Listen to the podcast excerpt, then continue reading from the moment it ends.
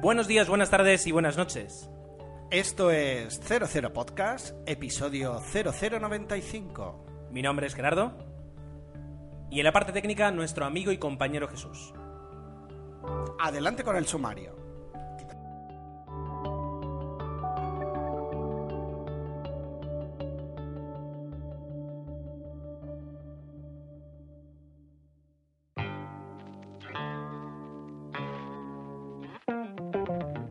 Pues eh, una quincena más.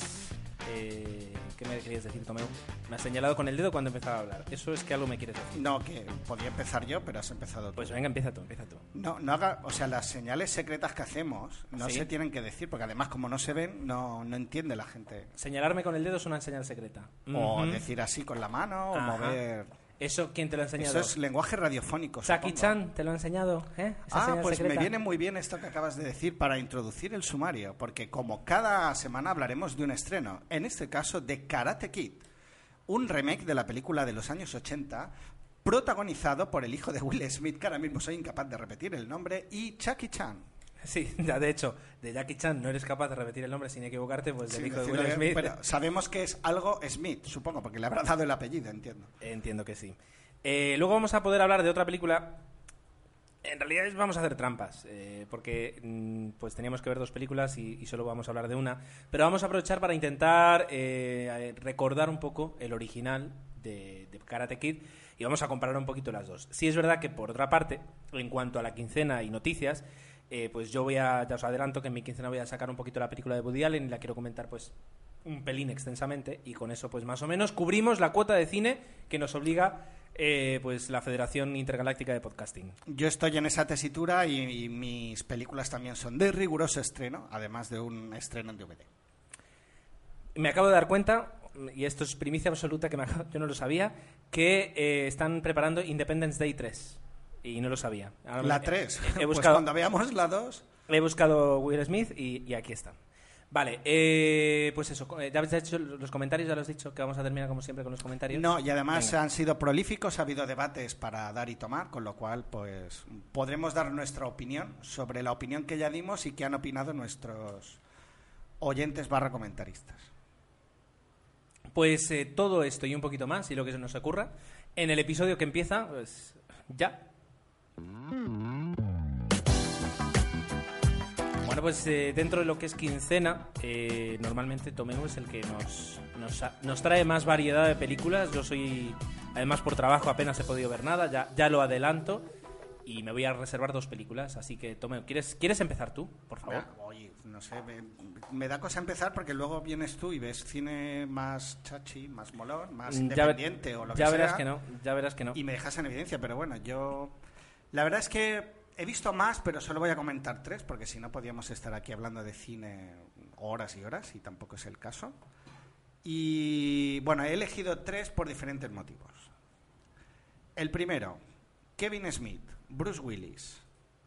Y el otro actor que ahora mismo ni, ni me voy a molestar en buscarlo, han estrenado una nueva película que se llama Vaya par de polis que yo titularía Vaya par de tópicos mal hechos, porque realmente me ha decepcionado bastante viniendo de, bueno, ya decía, parece que viniendo de Will Smith, que tenemos, yo que sé, directores a lo mejor mitificados, y que me disculpe Ramón Rey, pero es así, digo porque Ramón Rey es fan de Kevin Smith, pero últimamente este hombre no da pie con bola. Creo que ha creado una película, ah, pero tópica hasta la saciedad, que yo hablo y me gusta el cine tópico, lo digo algunas veces, ¿no? Pues hay comedias románticas que repiten el mismo esquema, pues lo hacen de forma simpática y hace que la película te guste. Y dices, bueno, es típica, pero me ha gustado. En este caso es muy típica, no aporta nada al género y no me ha gustado nada, porque es una sucesión de chistes y gags donde creo que Bruce Willis está totalmente desplazado, el actor protagonista o que hace, en este caso, de compañero suyo, es el que se lleva la mayor parte de los chistes,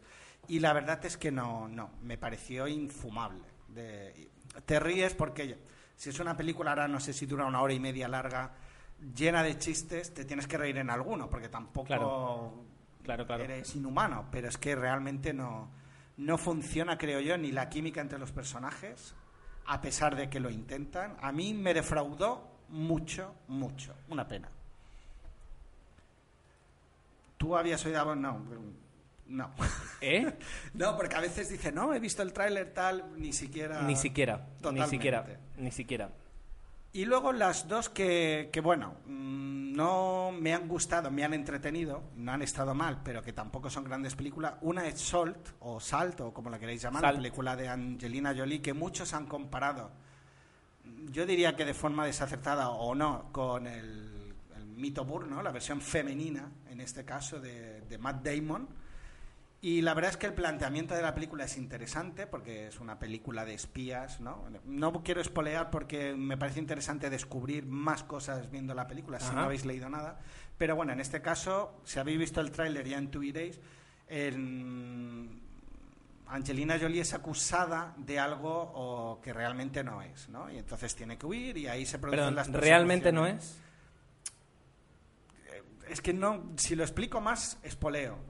Es acusada de algo en la que parece ser que ella no es culpable. Entonces, la película se sucede eh, de una serie de persecuciones donde ella pues intenta averiguar la verdad y el por qué está sufriendo esta persecución, ¿no? Vale. Es entretenida, es una peli de acción, evidentemente, con escenas de acción y se deja ver. Mm, no me, def- o sea, más que defraudar, no es una película que trasciende. No insisto en que, bueno, tampoco. Yo creo que se ha pretendido crear una nueva franquicia que no sé si va a funcionar del todo porque tiene un final muy abierto. A pesar de que no os preocupéis, la película se cierra perfectamente y la historia que se cuenta es perfectamente explicada, pero dejan ese final que permite creer en sucesivas películas. Yo creo que está pensada para eso. Ya desde el inicio se ha pensado no tanto en contar una buena historia, sino en crear una franquicia que dé dinero. Y como tal, funciona. Eh, Hollywood es una fábrica de, de hacer películas de este tipo y cuando lo hace con un mínimo de respeto, en este caso creo que sí, les sale bien y la película es entretenida y previsiblemente habrá segunda parte y tercera. Y um, Angelina Jolie, que a veces es muy criticada por las interpretaciones que hace y los papeles que escoge, ¿qué tal está en esta película? solvente, ¿no? Sería la, la palabra, cumple bien su papel. Porque lo podíamos comparar rápidamente con aquella película que vimos en Madrid, que es que me he olvidado. Con Wanted, Wanted, Wanted. Y rea- eh, en Wanted me parecía esperpéntico su papel, pero aquí me parece creíble. Al menos sí que lo dota de un. Bueno, Vale. le, le da un halo misterioso, obviamente, porque juegas con la ambigüedad todo el tiempo de si realmente es verdad o no, que es culpable. A mí me gustó muchísimo más aquí que en, que en la otra. Estaba fijando, el director, que es eh, Philip Noyce, eh, sí que tiene algunas películas interesantes, como... Es verdad. Uf, ahora no me acuerdo, Dead Calm, del 89, con, eh, con Nicole Kidman. Calma total. sí. Calma total. Es un, eh, como era, thriller claustrofóbico porque está Exacto. todo centrado en un barco, en un velero. Luego Juego de Patriotas, eh, el, con San- Harrison Ford. el Santo, con Val Kilmer, El coleccionista de huesos. Mala. El coleccionista me gustó. Eh, luego, ¿cuál más tiene? El, el americano impasible, de, de Quiet American, que esta me gustó bastante. Eh, y luego, pues, eh, poquitas cosas he visto, bueno, veo pocas cosas más. Pues se nota que hay Ha detrás dirigido un director. Dos episodios de, de Brotherhood y, bueno, pues eh, la última Salt. Eh, a lo mejor no está mala. Lo que pasa es que yo vi el tráiler y el planteamiento cansa un poco el hecho de ya están persiguiendo a otra persona y les la están... Las referencias son, desde luego, son. Claro, yo en el momento en que vi el tráiler no la, no la comparé con, eh, con la trilogía Bourne eh, porque no lo sé, no, no, no me salió el, el compararla. Sí es verdad que a lo mejor puede parecerse muchos, aunque también lo que yo he leído, y hay que decirlo en Twitter, eh, la gente que lo- la comparaba con la trilogía Bourne decía que comparada con esa trilogía o comparada con la calidad de las cintas de Bourne, no es... No le llega, No sí, le llega. Totalmente de acuerdo. Y- Vale. Pero yo creo que se ha buscado eso. Y además de forma descarada. Vamos a buscar un Born femenino, crearemos una historia que es interesante, pero obviamente eh, rebuscadilla, pues para darle ese toque y ya está. Pero bueno, funciona. Yo creo que la película habrá recaudado su dinero y, y debe tener sus seguidores. Infinitamente mejor, desde luego, desde luego que Guante. Bueno, bueno, interesante. Una más, dices. Una más, Santo Tomás, que está a la villa este fin de semana, el riguroso estreno en DVD. La película Desde París con Amor, producida por Luc Benson, que es uno de estos... sería el perdón. Jerry Brubaker francés, Perdón. desde... Luc Besson. Luc Besson, Luc Benson. Luc Besson. yo- Merci. el corrector de idiomas es Gerardo, obviamente. Merci también, merci. merci. Ah, ¿Cómo era? ¿De Rian? ¿no? De rien, de rien. Ah, Este nunca bueno. me sale muy bien. De rien. de Rien. Este año repito francés, así que...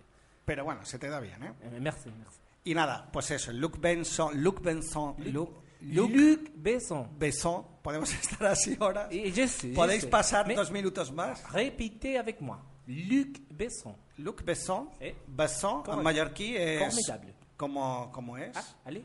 Besson, garbanzo o algo así. Bueno. Venga, Es complicado. Sí, ¿qué? Bueno, Esa película de Jerry ¿qué? francés, y dirige a John Travolta en una película pasada de vuelta, sobre todo John Travolta, de acción. Ah, ya habéis visto que prácticamente he visto acción, acción y acción, y si incluyes Karate Kid prácticamente. Y bueno, una película pasada de vueltas donde John Travolta le han dicho, tú haz, tú haz de policía extremo, que pega palizas, que pega tiros ni son, y ya está. Yo ya me encargo de dirigir al resto del reparto para que más o menos te den bien la réplica y, y que se vea que te lo estás pasando bien.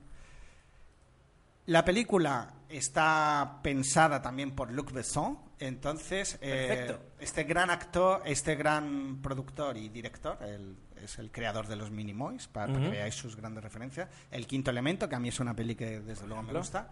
Bueno, pues pe- piensa la historia y estamos, bueno, ante una, una mezcla de, de persecución de drogas y terroristas, etcétera, donde, bueno, pues viene de a París un policía americano al estilo americano y tiene como compañero, a, como adlátare, pues al típico policía francés que está ahí in- infiltrado.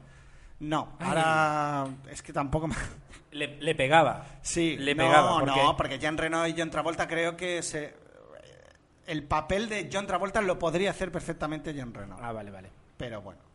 Total, que en principio la película es una pasada de vueltas, absoluto protagonista a John Travolta y yo debo decir, y es así, pues que me entretuvo. La verdad es que está bien, te ríes, algún momentito sorpresa, algunas escenas que yo no me esperaba. Normalmente estas películas están más que trilladas, pues me lo pasé bien. Y el otro, el Allátere, que siempre digo, sería, eh, si no me equivoco, y corregidme otra vez Gerardo, es Jonathan Rhys Meyers, ¿no? que hace de el policía bueno, culto, pues que desde el primer momento se ve sorprendido por la forma de ser y poco a poco va adquiriendo, ¿no? La típica peli de policías, como he mencionado antes, la de Kevin Smith, que no me gustó nada, esta es tópica, pero sin embargo me pareció ah, mejor dirigida. En este caso por Pierre Morel, que es un director que yo no, no sigo ni conozco, pero Vale. bueno, película entre comillas francesa. Dentro de todo, entretenida, dices. Sí, sí, sí, yo la recomendaría. Esta para ver en casa un domingo por la noche con tus palomitas, pasas un rato divertido. Poco bueno, más. Bueno. Mis recomendaciones van por lo comercial, Gerardo. Diversión. No, está bien, está bien. No tiene nada, no tiene nada de malo. Pues mira, yo, eh, mi quincena, más peculiar que la tuya, que no significa mejor, pero sí más peculiar. Mm. Eh, nunca, nunca me acuerdo de los, de los títulos en castellano. Eh, 007, Los diamantes son para siempre. Creo que es así, al menos la traducción es literal. Ah, no, ah, no son... No sé qué diamantes. Da- es- bueno, Diamonds Are Forever, ¿no? Que es además el título de la canción, que es muy chula. Are Forever. Sí, Eh, de, esa, de esa no me acuerdo. Eh, bueno, pues eh, allí que me fui a, eh, a ver esta película, o sea, cayó en la televisión y me quedé viéndola desde prácticamente Creo que el yo vi un sí. Eh, con todos mis respetos para el señor Bond, para la mm, Diamantes para la Eternidad. Diamantes la Eso, Eternidad. es que lo estabas diciendo y digo, no, no, Diamantes para la Diamantes eternidad. para la Eternidad. Con todos mis respetos para el señor Bond, la franquicia. Cuidado que nos escucha... Sean Connery- sí, Albert, la gente de Archivo 007. Y que seguro que van a opinar con lo que digas, ¿eh? Cuidado. Qué mala, qué mala, qué mala eh, es la película.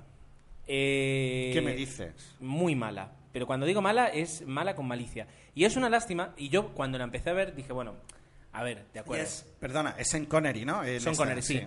Son Connery haciendo, o sea, eh, dentro de todo él hace su papel y lo hace bastante bien y además mm, creo que es su casi casi o penúltima o antepenúltima película en el papel de Bond, o sea que ya lo tenía Mira, bastante año 71. Va- Exacto, es que ese es el tema, es del año 71. Se mezclan por ahí eh, cohetes espaciales y cápsulas eh, espaciales y un rover para caminar sobre la luna.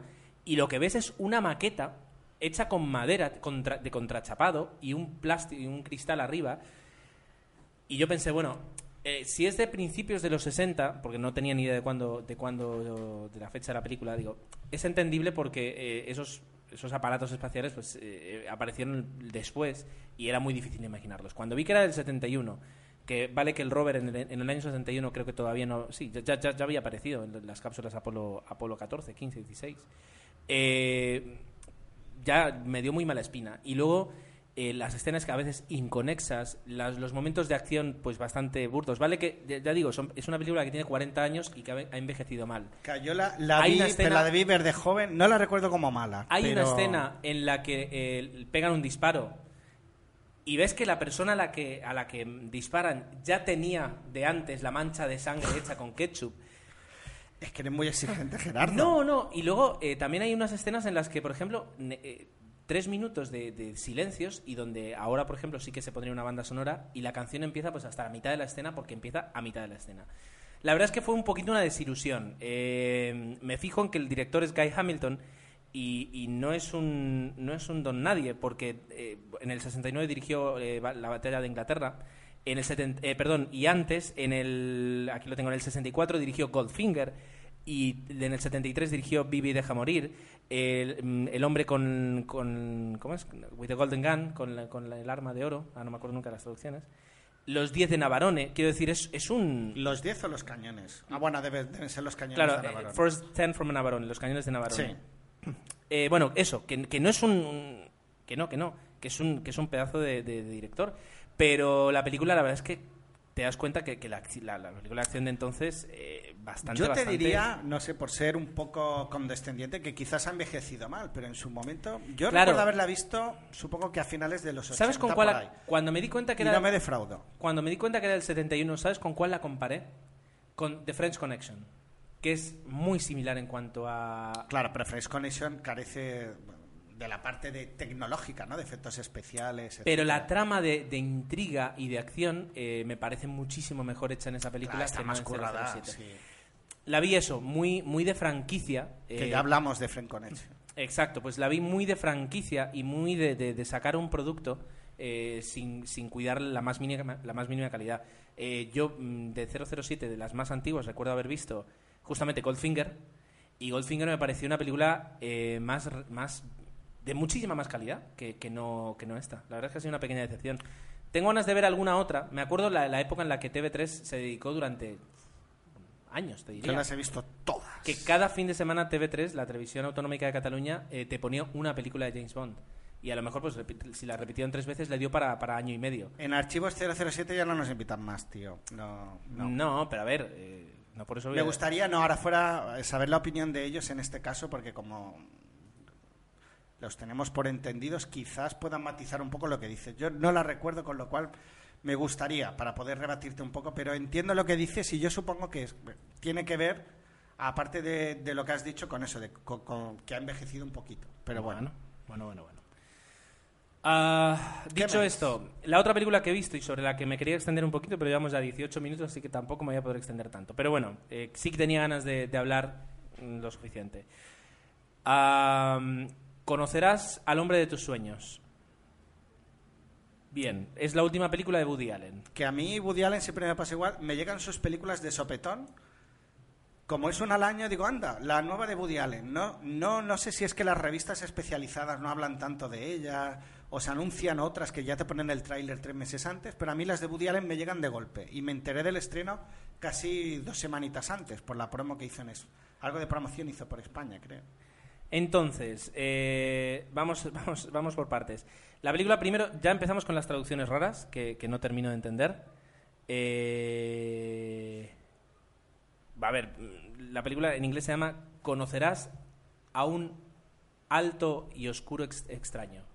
Entonces, el hecho de llamarlo Conocerás al hombre de tus sueños, pues eh, dime tú, o sea, quiero decir, ¿dónde, dónde coincide eso o qué es lo que... No, no, tiene, no tiene ningún sentido. Ah, vamos a ver, eh, la película está muy bien, la película la verdad es que se deja ver muy bien, no es una obra maestra de Woody Allen, quien vaya esperando pues el mejor film de Woody Allen, ya digo yo que no, es una película sencilla, eh, no voy a decir sin pretensiones, sino simplemente que lo que hace, como decía Jesús la resumía muy bien, es como una obra de teatro, en la que se te plantean pues seis personajes y, y cuatro historias cotidianas, perdón, cuatro historias no cotidianas que le suceden a personas cotidianas. Pues casi un vodevil. Eh, no pretende ir tampoco más allá Y la película está planteada, pues es muy simple. O sea, te sientas, eh, las escenas, además, la música que utilizan muchas veces es eh, música de jazz. Y, y- y es muy fácil verla y muy fácil disfrutarla.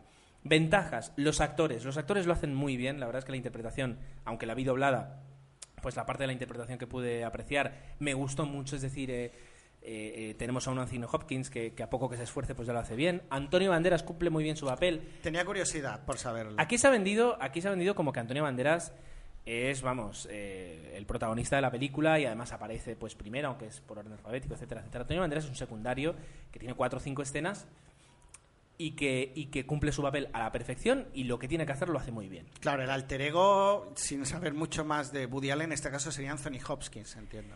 Tampoco. Es decir, eh, los más protagonistas en todo caso serían Josh Brolin, eh, que hace un papel muy bueno, a Gemma Jones, que hace pues la madre de, de- de todo, bueno, de toda la familia, pues la madre, y, y que, y que hace un papelazo. Y luego, si me apuras, te diría Naomi Watts, por supuesto, que tiene el es la mujer de, de Josh Brolin y son el, el matrimonio protagonista y lo hacen muy bien. Y luego sí ya tenemos pues a, a Anthony Hopkins y a, y a mm, Lucy Punch y a Freida Pinto y a... mm, Pero deduzco que aparece personaje así psicótico que recuerda al Woody Allen, en teoría, no hay ninguno así, o ha repartido ese rol. No, no, no, no, no. En este caso, si alguien se tiene que parecer al personaje psicótico de Woody Allen, como tú dices, sería la madre, Gemma Jones, que es un poquito la que la que no la que mantiene el libro argumental, sino es un poquito como la que mm, el, el papel recursivo que cada tanto vuelve en escena para, repetir un poco el mismo mensaje y que hace que la, historia se mantenga en un mismo nivel. Ah, son seis historias diferentes, de seis personas diferentes. Eh, queda muy rimbombante la frase y muy, muy gafapasta, pero eh, lo que puedo decir es que eh, lo mejor de la película es ver el dominio que tiene, el conocimiento, que- el conocimiento que tiene Woody Allen de la condición humana, de las, de las virtudes y de las miserias del ser humano. Entonces juega eso con personas cotidianas en una historia muy, muy, en unas historias pues que se van derivando cada vez a, a más rocambolescas y, y ves un poquito las reacciones de personas eh, pues muy humanas, muy de verdad, eh, ¿sabes? Y la, la miseria. Hay una frase que, que Woody Allen dice al, al principio, que es de Shakespeare, que es que, eh, ahora no la recuerdo exactamente, pero viene a ser así como que la vida es ruido y furia y al final eso no es nada, algo así. Y eso, bueno, te muestra nuevamente una pequeña obra de teatro donde te presentan varios personajes que se desarrollan. Se deja ver muy bien. Eh, quien espere un super peliculón de Woody Allen, pues que no se lo espere, porque no se lo va a encontrar. Se va a encontrar con una película bastante llana, eh, correcta, técnicamente la verdad es que mm, disfrutable. Vuelve a rodar en Londres y la verdad es que es una ciudad muy buena para rodar, muy bonita, donde además Woody Allen le saca el mejor partido y siempre ves pues ese Londres del que, del que te haces a la cabeza y la que te haces a la idea y luego descubres y normalmente das, pero bueno, también puedes encontrar que no. Así que, eh, la verdad, recomendable. Si os gusta, a poco que os guste Woody Allen y queréis ver una película que os entretenga y no os mortifique demasiado, pues eh, conocerás al hombre de tus sueños, o en inglés You Will Meet, uh, you will meet a Talk uh, Dark Stranger, pues eh, puede ser una, una opción muy recomendable. Muy bien, He bueno. dicho. Igualmente hemos aportado, ¿no? Un poquito de Sí, yo todo. creo que sí, un poquito, ¿no? Aunque sea. Y ya, a ver, vuestras recomendaciones y vuestra, bueno, vuestra opinión en cuanto a las películas que hemos visto. Uy, me está quedando muy dogmático, esto no es propio nuestro. Que, bueno, que esperemos que, que alguna de ellas la veáis y que os guste. Venga. Noticias, Tomeo, ¿tenemos alguna noticia que comentar? Pues mira, se me olvidó comentar y creo que merecía la pena y creo que, bueno, voy a crear otro nuevo enfado en 00 Podcast porque Luis Adiós. F. Mallorca se va a enfadar cuando diga esto, pero no pude, no, no, no tuve, o no se me ocurrió, no pude avisar.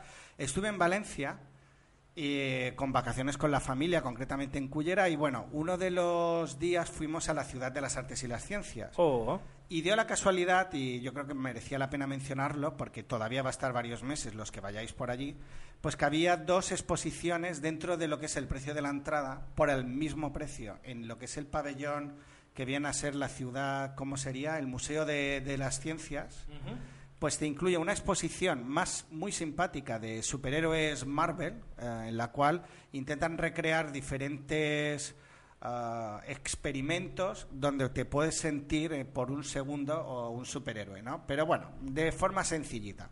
A lo mejor, pues para creerte Spider-Man te ponen una pared con varios agujeros donde puedes subir, etcétera, etcétera. Me pareció algo simpático y bueno, la que realmente motiva el comentario fue una, un pequeño homenaje que yo me imagino que tiene que ver con lo que están preparando los de Star Trek en Valencia o Luis F. Mayorgas, que aprovecho ya para decir pues que nos comente mejor otra vez. Eh, hay una exposición sobre Star Trek en la última planta.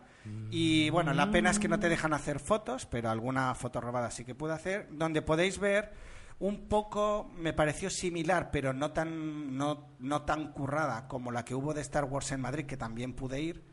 Aquí pues viene, nos enseñan varias naves, una recreación de lo que es el, ah, como era el puente de mando de, la nave principal, lo cual está muy chulo. Y bueno, una exposición pues que los fans trekkies pueden disfrutar y los que no lo somos tanto pues también, ¿no? La oportunidad de ver material original de las diferentes películas, ¿no? Y bueno, me acordé obviamente de de todos los de fuera de órbita, pero no, como solo iba a estar un par de horas, tampoco era cuestión de... Y se me olvidó tuitearlo, la verdad es que me hubiera hecho ilusión, porque seguro que alguno hubiera dicho algo. Pero bueno, queda ahí dicho el, el, mensaje y homenaje pues a los amigos de, de Valencia y de Star Trek.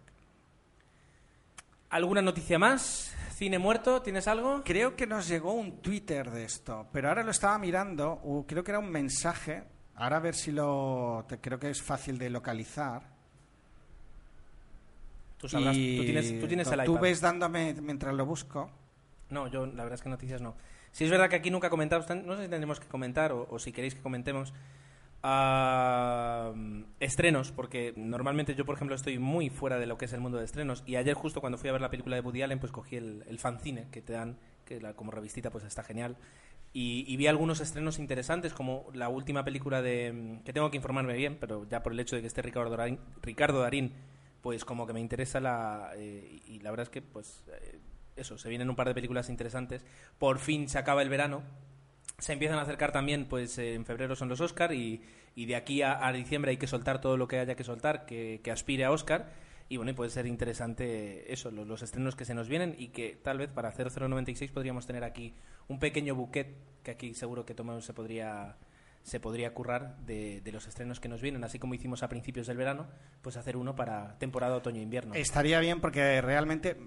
Pues ya está. Aprovecho para... Le has comentado Jesús que venía un superestreno o alguna película, me dice, me ha hecho Gerardo que se va a estrenar y hemos estado mirando en los estrenos USA y sé que hay una nueva película, creo que de acción de George Clooney. No sé si te refieres American, a esa. No, me, refería a. O la de Facebook. Scott Pilgrim versus The World. Ahora no me acuerdo. Es mm, una película de. De animación. No, no es de animación. Eh, es una película que hay que ver el tráiler para imaginártela.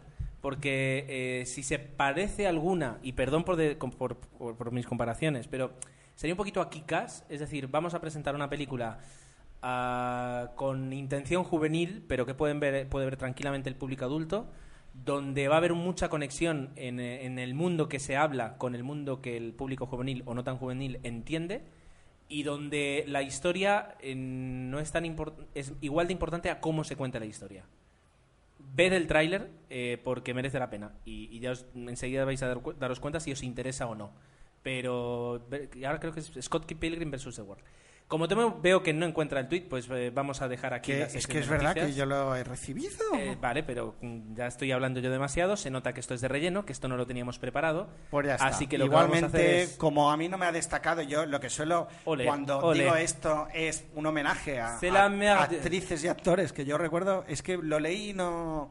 Pero bueno, lo diremos en el próximo. Chicos y chicas, ya lo sabéis. Si le enviáis algo a Tomeu, pero Tomeu no le no me digas esto, ojo, que me da rabia quedar mal con los oyentes, hombre. Como no está destacado, como no está destacado, como no, no me... No, porque yo no...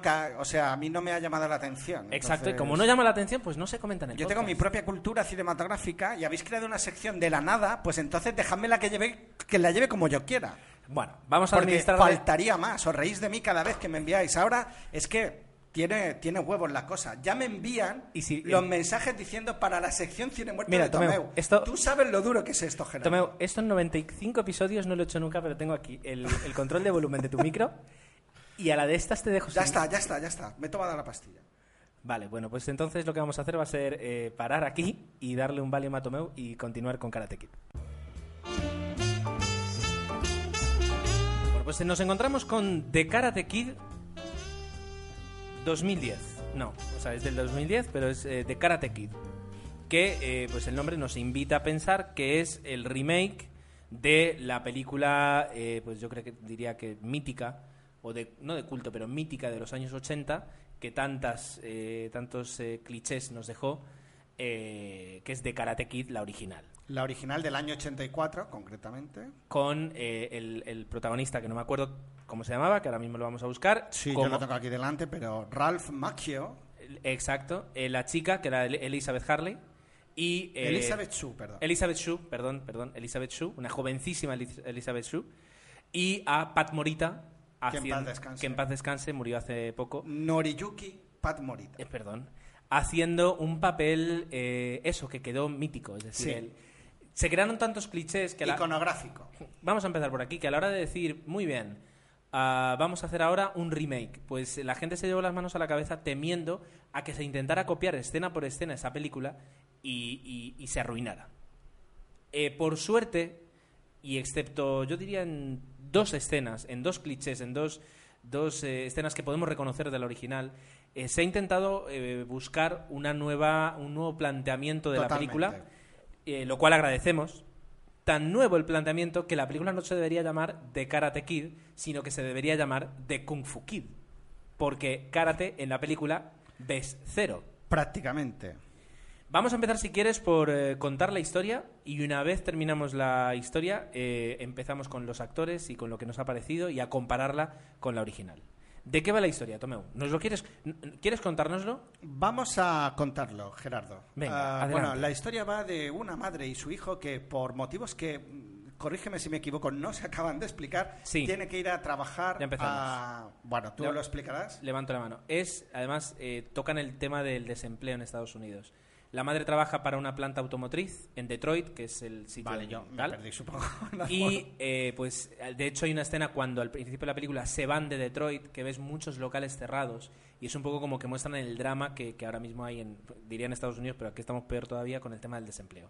Entonces se van a China, eh, pues a, eh, la fábrica la manda a China pues para tener un trabajo en la fábrica que tienen en China. Obviamente la madre lo ve como una oportunidad de por lo, por lo menos salir a flote y el niño ah, llega a un lugar, pues, lo, lo- y además es, es de esperar, ¿no? Donde no conoce esa cultura, donde todo es totalmente diferente y además el pobre tiene que ir al colegio donde, ah, siguiendo un poco los clichés, va a conocer a una compañera de la cual ah, va a surgir una relación de amistad muy bonita y por otro lado va a conocer a un grupo de compañeros que le van a hacer la vida imposible. Todo eso, Gerardo, todo eso, ese drama existencial va a generar que el niño necesite aprender kung fu para poder defenderse en ese mundo tan cruel. Vale, hasta aquí ya podemos decir que la historia cambia muchísimo con respecto a eh, la original. Porque, Bueno, sí. quiero decir, en la original era, recordemos, eh, pues conoce casi por casualidad el protagonista a, a- a Pat Morita, el personaje de Pat Morita, y también ahí es verdad que eh, pues por bullying y porque se meten con él, pues eh, al final hay momento en el que se comprometen para, para luchar en un torneo. Aquí y- ocurre igual. Exacto, y eh, pues comienza a aprender, eh, en este caso, karate. Que aquí ocurre igual. O sea, Solo no que eso de que es diferente. El plan- me refiero al planteamiento, al menos geográfico, de movimiento, que lo Eso sí. hacer diferente. Sí, porque si no me equivoco, la película de Karate Kid 1 estaba ambientada en la propia. Creo que en Los Ángeles, California, puede ser. Creo que era en Los Ángeles. En un suburbio de Los Ángeles. Y luego ah, la nueva eh, to- es totalmente diferente. Está, bueno, como hemos dicho en China. Eh, el personaje de Pat Morita, por cierto, era eh, el señor Miyagi. Señor El señor Miyagi. Y él era Daniel San. Era Daniel San. Bueno, Daniel, Daniel San. Daniel Laruso, que era Daniel San.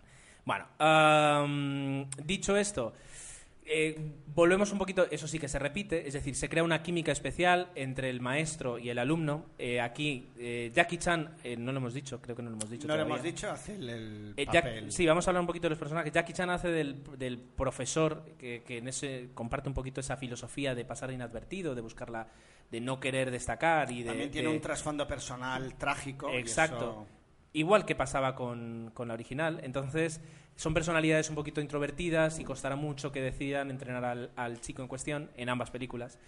Eh, pero aquí, así como el señor Miyagi, pues eh, es muy famoso y, y- y, digamos se convirtió en casi casi en el protagonista del film por encima de- del chico. Muy bien expresado. Aquí eh, Jackie Chan, yo no sé si porque porque el papel está hecho así o porque lo quisieron así a la hora de filmar, se mantiene como un actor secundario En segundo plano. y se mantiene, no adquiere el protagonismo de la cinta.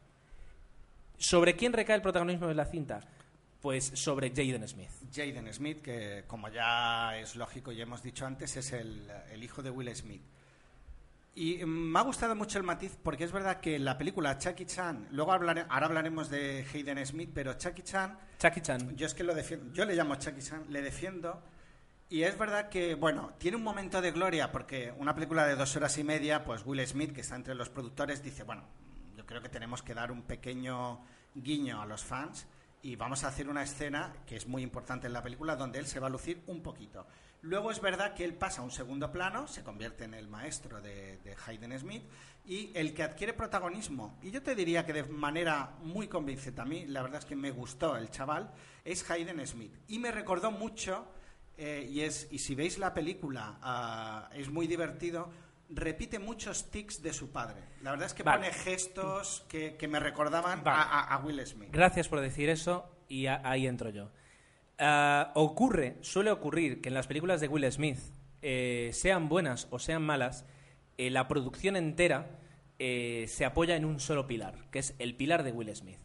Y entonces depende de Will Smith el que esa película triunfe o no triunfe. Si lo hace bien, entonces la película va a ser buena. Si lo hace mal, la película va a ser un fracaso. Cierto. Incluso, por ejemplo, la última que comentamos de él, creo que fue hace tiempo ya, Siete Almas, en la que era una película donde Will Smith tenía el 95% del protagonismo de la cinta. ¿Vale? Y que realmente no cuajó 100% No. en taquilla y no pero, salió... pero de hecho, es decir, si, si funcionaba, era gracias a él. Y si no funcionaba, también era por culpa de él. la culpa recaería en él. Entonces, eh, en esta película han- han hecho lo mismo con, con Jaden Smith. Eh, le han dado todo el peso interpretativo, el peso del argumento, el peso dramático de la cinta, De forma brutal. de forma brutal recae sobre este crío que tiene 12 años. eh, y yo no sé si será pues por genes, por ayuda de sus padres, que los dos eran productores y además estaban ahí metidos en, en- en la producción cada día. El chico lo hace de sobra bien. Sí, Es decir, sí, sorprende. eh, te gustan las escenas en las que está él, porque eh, la interpretación de él, pues para tener 12 años, ya la quisiera tener yo. Que es absoluto protagonista. Aquí Y- es que sale casi al 99%. Como tú decías, aunque el parecido físico no es demasiado al de su padre, porque es verdad que, que yo lo- se me parece más en su- a su madre físicamente, también por la estatura. no, pero ahora en serio. Ah, los gestos, hay gestos y hay miradas que son de él. Y al principio de la película, yo mm, o sea, eh, es- lo Sí. veías y decías, es que esto es Will Smith actuando. Sí, sí, sí, sí. Entonces, eso es muy interesante. El que hayan, hayan apostado por el niño y, y en este caso lo hayan hecho mucho bien. Ya- lo hayan hecho muy bien. Ya digo que en la, en la original, eh, pues aquí, el, eh, ¿cómo se llama el, el protagonista? Lo tengo aquí. Ralph Macchio, pues no lo hacía, o sea, no lo hacía mal, pero siempre quedaba, era como el, el- el adolescente. Y, y rec- faltaba que, eh, en este caso, Jackie Chan, perdón, eh, Pat, No, Pat realmente Morita- no era un gran actor. eh, y, y lo que tú has dicho, el, lo que se, Pam Morita se comía en este caso el protagonismo en muchas escenas. Pues eh, en esta película se han, se han asegurado de que no ocurra y la verdad es que fun- en ese sentido funciona muy muy bien. ¿Qué más podemos decir? Eh, que... Dito, me. No, no, yo en mi caso quería destacar, aparte de las actuaciones, la, la ambientación, que tú me has dicho que no te gustaba tanto, pero yo creo que da juego, ¿no? Esos Vale. paisajes tan bonitos. No, eh, La verdad es que para mí, o sea, lo diré como, bueno, luego hablaré de las críticas porque es que la- no, no creo que sea una película que se merezca incluso un comentario extenso de 00, pero bueno, hay cosas negativas que yo ahora me gustaría mencionar, pero bueno, que dentro de lo que me gustó, aparte de la interpretación y, y alguna que otra cosa, fue esto, la ambientación. Estaba Vale. muy currada. Yo te digo por qué no, el tema de que no me gusta. Vamos a ver. Eh, yo estoy, soy un firme convencido de que aquí eh, el gobierno chino ha metido muchísima pasta. Porque si ves la película, está pensada para que eh, te entren ganas de visitar China. Es verdad. ¿Vale? Es decir, hasta un punto no digo exagerado, pero un, un- un punto en el que queda bien claro. Es decir, hay una cantidad de escenas exagerada casi te diría, pero no, pero, pero una cantidad de escenas en las que son paisajísticas, Pues eh, vas, a, vas a tener razón. de sí. promo, de ¿cómo se dice? De publireportaje. Sí, incluso la ciudad prohibida. la ciudad La prohibida, gran muralla. la gran muralla, unos valles, unas escenas de tren, donde yo ya me di cuenta de que aquí había pues gato encerrado, que a ver, que no pasa nada. Pues que a mí me la No colaron. será, quiero decir, eh, Woody Allen, Vicky Cristina Barcelona, mm, metió pasta que el, el, el gobierno. claro. Bueno, pues no pasa nada. Pero eh, que el avión, el, el vuelo, pues se ve cinco veces que es de la compañía Air China, que es una compañía pública, bueno, allí es comunismo, o sea, todo, es público, pero la compañía de ba- una de las compañías de bandera de, de China. Entonces, eh, te das cuenta de eso, que se busca muchísimo el vamos a mostrarte China, vamos a mostrarte China, vamos a mostrarte China. Buen matiz. Y a mí no me desagrada eso, porque la verdad es que yo tuve la suerte de estar en China y la verdad es que es precioso y lo que muestran no se aleja de la realidad, salvo por el plano de la ciudad prohibida vacía, que eso es imposible de ver vacía. Pero eh, lo que no me gusta es eh, que de repente meten a Estados Unidos dentro de la película. El instituto, el colegio chino, pues de repente los alumnos se mueven como les da la gana, como los institutos americanos. Hay taquillas. Eh, los malos, los chicos malos, son chicos malos de perfil americano, no de perfil chino, que se mueven en pandillas. Eh, en el patio del, del edificio donde viven, parece que es Brooklyn. Con su- Igualmente sí que hay detalles mm, que dejan ver, o como son los eh, militares en la puerta del colegio. Sí, perfecto, pero De forma sutil, porque el niño lo intenta esquivar así y tal. Pero que incluso, eh, quiero decir, que queda muy como puesto a posta. Eh, de repente, pues eh, to- todos los niños hablan un inglés pues excelente, que yo lo vi doblado al español, pero me imagino que el inglés tiene que ser un inglés excelente. Y ya digo que en, en algunos aspectos está demasiado americanizada. Ya digo, eh, la pista de baloncesto ahí, en, al lado de la... Vamos a jugar, el niño baja y se pone ya a jugar a baloncesto, jijeja. Eh, ¿Sabes? Me gusta una Sí, chica, me peleo verdad. con ella. Eso es un, es un, la- un drama de teenagers, de, de adolescentes Sí, es un- americanos. así han traído el estereotipo para darle un poco más de... americanizar la historia, Eh, exacto. pero en un ambiente que, que- que va a ayudar. Y se lo han traído ahí dentro. Y eso es lo que no me gusta, porque en, en algunos aspectos, por ejemplo, hay una escena en la que ves a, a Jaden Smith, al, al personaje a Dre, eh, pues con su skateboard, eh, agarrándose las bicis, de bici en bici, para llegar al destino. Eso no es chino, eso es americano. Y eso es lo que no me ha gustado de la película. Es decir, que hay partes en las que eh, meten eh, pues escenas muy de, de- drama o comedia, bueno, mejor dicho, drama adolescente de película americana, junto con escenas nuevas y con ganas de hacer una película diferente a la original, que ya digo que, que en este caso yo creo que lo han conseguido. Lo que han mantenido muy parecido es eh, pues el torneo, en este caso torneo de Kung Fu, Yo te diría que casi clonado. es muy parecido y la verdad es que bah, funciona muy bien. Funciona muy bien. A mí me funciona... Bueno, lo que pasa que puede ser pedazo de spoiler, pero Ojo, ojo. la película intenta... Bueno, no, no lo voy a decir porque va a ser un spoiler. Intenta, Pero- intenta rode- eh, rodearlo. hacer un rodeo, pero intenta esquivar la saga, pero en un momento dado casi casi la mimetiza. E- Es curioso, ¿no? Digo, no, no quiero que se parezca excesivamente. Voy a hacer un par de bromas para que quede claro que yo eh, he visto la primera y sí, Y no quiero hacerla igual. y no la quiero decirle igual, pero en un momento dado me sorprendió el planteamiento dije, ostras, digo, pues Sí, en ese sentido sí. Aún así, ya digo, no, no, a la hora de escribir el guion, no tenían el guion de la original de Karate Kid es para, para irse referenciando y eso es lo que se agradece. Nuevamente, las escenas, la química que hay entre Jackie Chan y Jaden Smith, yo creo que funciona muy sí, bien. Sí. Eh, el, el punto dramático que le añade Jackie Chan, yo creo que es más expresivo que el punto dramático de Pat Morita. Eh, al menos, claro, nosotros vimos la versión doblada. o sea Sí, que lo que que pasa ver. es que, bueno, no, iba a decir innecesario, pero yo lo que a mí me canta la película, que me ha gustado mucho tu reflexión sobre el turismo chino, eh, es el, el excesivo. ah, el- han alargado la historia excesivamente. Yo creo que han estirado el elástico y no se ha roto de milagro, porque la película dura dos horas y media y prácticamente ah, hay escenas innecesarias, se han alargado, creo que deberían haber cortado Sí, más sí. y hacerle un poquito más dinámica. Se Eh, puede sí. llegar a hacer bastante pesada. El inicio es un inicio muy largo, tal vez excesivo. Hay una, ¿cómo se llama? Eh, La introducción es muy... Sí, la, la traducción tranquilamente son 45 minutos. Luego está el tiempo que él se entrena. eh, Y hay en una 20 escena minutos. que es interminable, que, que yo entiendo que está bien para explicar lo que quiere decir. Sí. Pero no, creo que la misma película con, bueno, Con 20 minutos menos. o media hora o 40 minutos hubiera funcionado igual y, y no sé. Igualmente, es que, claro, yo, pues, yo no iba a ver la película, pero luego vi el tráiler y dije, ostras, pues a lo mejor no, Yo no iba es a ver- tan mala. Yo no iba a ver la película, pero me dijiste que no podías ver la de Woody Allen y dije, venga, la veo. Y además, sí es verdad que, que la- las críticas que he visto en Twitter, pues eh, decían que era mejor de lo que parecía. Y la Es verdad, es verdad. que es verdad, es mejor de lo que parece. Por último, una cosa más que no me ha gustado y es que, claro, el, el chico claro, se lo llevan a China, tiene 12 años, tampoco puede tener mucha opinión y en Detroit pues no hay trabajo, según la historia, entonces llegan y claro, el niño sufre un, un choque cultural y un choque de, de- de- de so- social Sí, tremendo. Y la madre, eh, pues, hace el papel de madre de que no se da cuenta y de que intenta minimizarlo.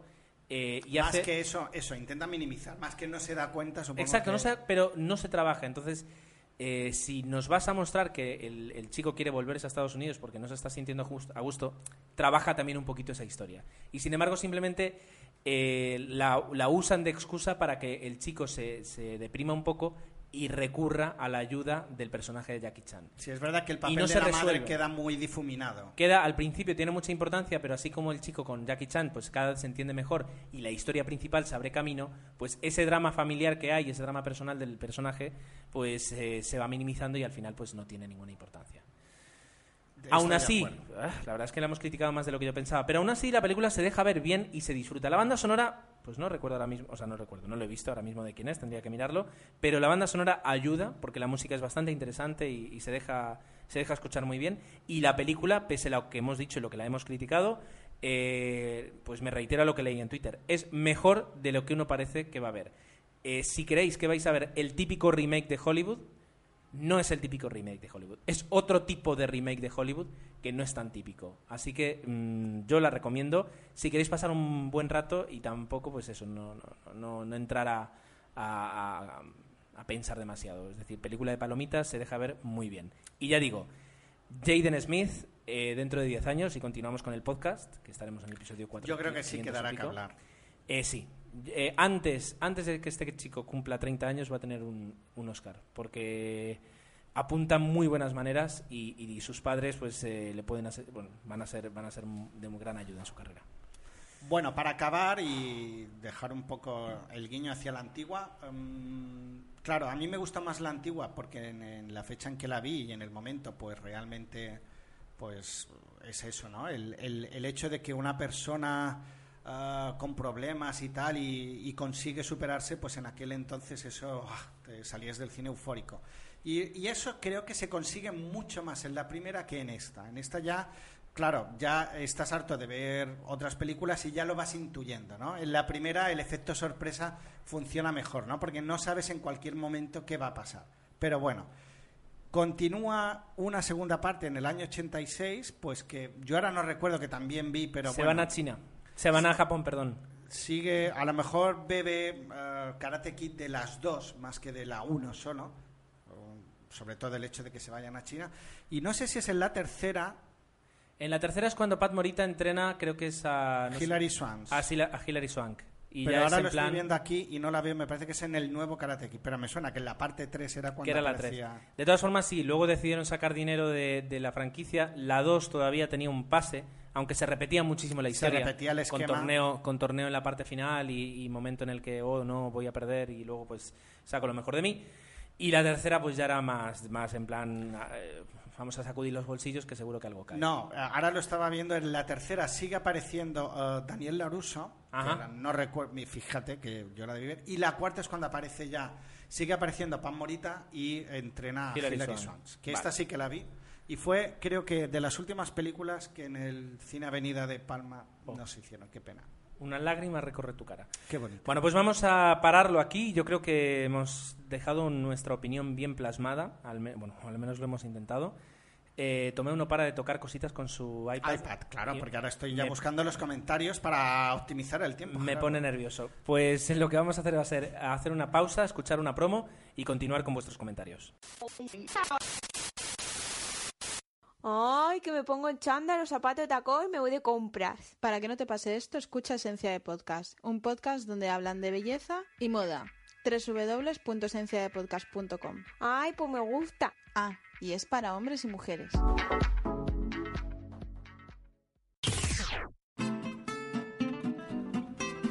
Y como siempre, antes de comenzar, eh, os vamos a dar las gracias porque, pues porque os pegáis unas matadas dejando vuestras opiniones y, y respondiendo y creando debate. Y eso, pues, eh, os lo tenemos que agradecer y, y siempre, nunca os lo vamos a agradecer suficiente. También eh, en esta quincena hemos recibido pues un par de correos eh, que Tomeu ya tiene preparados para, para comentar y también muchísimas gracias por enviar vuestros correos. Repetiremos al final la dirección de correo, pero por si acaso y por si alguien no se la sabe, 00podcast@gmail.com. Eh, y bueno, Tomeu, ¿qué, me encanta esto. Y bueno, ¿qué nos comentas? ¿Qué hemos recibido? Pues mira, nos llega un correo de Lourdes Serrano, ¿no? Que, que, bueno, dice que ha sido un verano bastante pesado en cuanto a cine, yo diría flojo, y es verdad. Ya lo, bueno, lo comentábamos, dejamos el mensaje en, en el en Facebook de 00 Podcast diciendo pues cuál podía haber sido la peli del verano y coincide con Lourdes, ¿no? Básicamente nos hemos tenido que aguantar con Toy Story 3 y Nolan, ¿no? Luego está el resto de películas que os pueden haber gustado más o menos, como Karate Kid o Sol, todo etcétera, pero quizás las que por su calidad nos han cautivado serían estas dos. Ella está bastante de acuerdo y a ella le gusta mucho, por ejemplo, el personaje de Len Pace. Y, pero comparte la opinión de que le chirriaba. Un poco, yo insisto en lo que comentábamos, en que creo que el personaje de Len Pace es así y está pensado aposta por el director. Pero bueno, eh, son opiniones. Ya esto es ver Yo si creo la que- película o no En ah, parte- es o no es lo que hemos estado diciendo en los spoilers. Lo que, lo que juega un poquito en contra de Ellen Page. Vale, antes de nada. es- Esto en un Mallorca un es segundo, de un procesión. segundo. Esto son, que me corrija Tomeo, creo que son cheremías.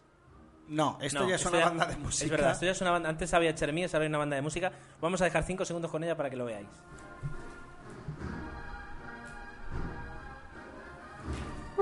Tomeo se ha asomado a la ventana. ¿Qué es? Vestidos de riguroso azul parece una banda municipal que hay en los diferentes barrios. Bueno, pues eh, aquí nos va a acompañar durante unos segundos hasta que se marche.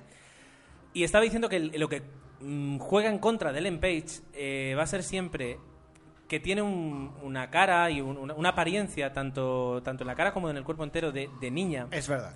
Y que el, el papel por el que se hizo famosa fue de adolescente embarazada y que como que remarca su, su, su condición o su imagen de eh, chica jovencita entre 16 y 18 años. Pero yo te diría que los directores de casting eso lo saben.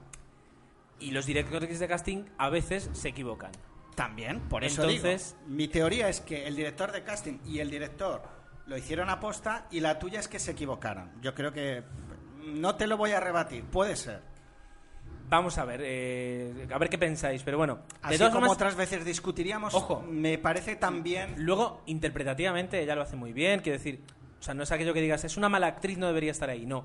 Yo sí le veo un problema, eh, si puede ser un problema, es que su, su condición física y la imagen que el público tiene creada de ella no contribuye a verla como una persona capaz de meterse, bueno, no voy a hacer spoilers, pero bueno, de, de hacer lo que a veces hace en la película.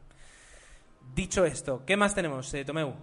Bueno, eh, Lourdes nos comentaba también, es que se me ha olvidado una noticia que teníamos que decir antes, pero ya la diremos luego en un momentito. Satoshi Kon, no. No, eh, nos comentaba pues que, claro, en vista de que la cartelera estaba tan floja, pues se había dedicado a revisitar películas como el cine negro de Otto Preminger, en este caso Laura, Retorno al pasado, incluso que estaba viendo cine europeo que le parecía que tenía ideas más frescas, ¿no? Y quizás tenga razón. Ahora mismo en Estados Unidos se está haciendo un remake de una película que es Déjame entrar, pues que causó tan buena impresión en Europa y quizás es así, pero bueno, eh, también luego vendrá Lord y nos comentará que el cine asiático pues también tiene ideas muy buenas que, que se están haciendo remakes en Estados Unidos.